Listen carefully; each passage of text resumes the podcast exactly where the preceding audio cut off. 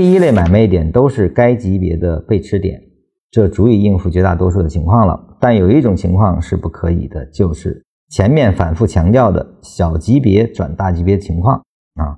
为什么呢？因为当小级别背驰时，并触发该级别的第一类买卖点，所以就无需操作。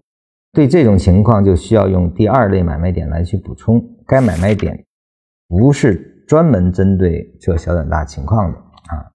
一般来说，高点一次级别向下后，一次级别向上，如果不创新高或盘整背驰，就构成了第二类卖点；而买点的情况反过来就是了。所以在有第一类买卖点情况下，第一类买卖点是最佳的，第二类只是补充。但在小级别转大级别情况下，第二类买卖点就是最佳的，因为在这种情况下没有该级别的第一类买卖点啊。这句话怎么理解啊？我用图表的方式给大家说一下啊。第一类买卖点是该级别背驰点，那我们先画一个向下的运动啊。当它的内部区间套下的背驰完成，什么意思呢？这是比较标准的走势啊，就是我们要观察它结束，我们用的是区间套逻辑嘛。那也是说，它进入 C 段之后称为背驰段。C 段里面你看到的是五分钟的运动啊，这是一个三十分钟啊。那它把这一段拿出来，它就变成了五分钟啊。这个点我们还是设为 A、B 吧。那么就从 A 到 B 之间是一个五分钟运动啊。那当这个五分钟的运动什么时候结束呢？我们再把这个点再拿出来，最后的一段啊，最后的一段呢？我们用 C 来去表达，那么就说 C 和 B 之间的这一端下，我们可以用一分钟的走势带来观察。当一分钟走势完成，也就意味着 B 点成立。B 点成立之后啊，也就意味三十分钟结束，这是最常规的啊一种观察。那么在这个 B 点结束之后，我们再来看 AB 这一段和这个离开段的这一段是否产生背驰。如果是，那它三十分钟就结束了。这是最标准的，这个称之为什么？称之为三十分钟的一买啊。那么这个一买是在区间套下的，由本级别背驰引发啊，这是叫本级别背驰引发的啊。就说 A、B 比 E、D 空间或者叫 MCT 观察面积更小，这个是本级别背驰引发的，由次次级别背驰引发次级别背驰，次级别背驰的结束。引发了本级别结束，这是最标准的第一类买点啊。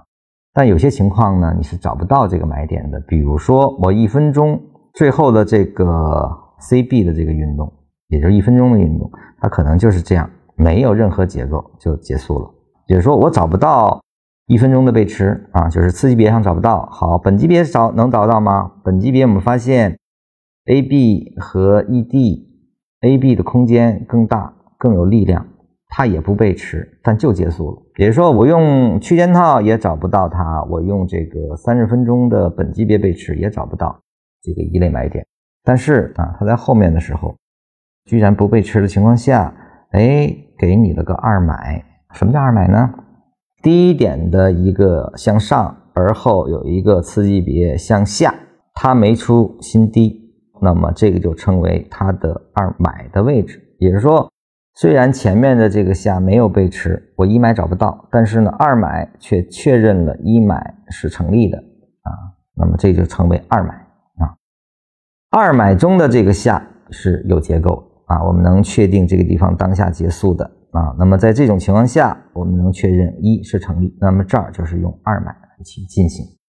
但是前提是这个二买，我们把这一段，比如说它是 x y 啊。X y 的运动实际上就是一个次级别以下的运动的走势结束，也就是说，它在这儿产生的这个二买是在这个 x y 的这个走势下产生了它可观察的背驰现象，使其完成。当它完成的时候，我们再来观察这个二买的位置，在更高级别上，它是处于一买的上方，这个就称为二买。也就是说，它依然是次级别的一买所导致啊，这个就是缠论通过更细微的观察，我们能看到这个下或上的结束位啊，而后再根据结构模型，我们能够知道这个地方是不是具备操作价值啊。因此，这个就是标准意义上的小转大。小转大就是缠论，我认为是最最重要的补充啊。也就是说，不是所有的结构都是区间套下的背驰所引发的本级别背驰所形成的第一类买卖点。它很多情况下是需要用二买甚至是二三买重合来确认它的结束的。也就是说，它只要反转，它就必然构成二三买，可以没有一买。这个一买是后面被确认的一买啊，也就是说一买是肯定是存在的，但只是能不能观察。换句话说，任何走势必然终结，而一个终结的走势就只有两种可能：一个是在算法下可观察，一个是算法下的不可观察。啊，可观察的就是标准的一买啊，不可观察的什么叫结束呢？结束就意味着后面有反向运动嘛。也就是说，只要有反向运动，它必然有二三买的对应。所以说，可观察的情况下可以用标准一买去处理；不可观察的时候，你用二三买来进行纠偏啊。这样的话，就是所有情况全部含在在内。市场无非可观察和不可观察结束的那个位置啊。也就是说，一买或者可观察或者不可观察，但是只要结束，未来一定对应二三买啊，可以让我们知道。啊，前面是结束的，可以给我们提醒啊，所以缠论只有这样去理解，它才能无漏。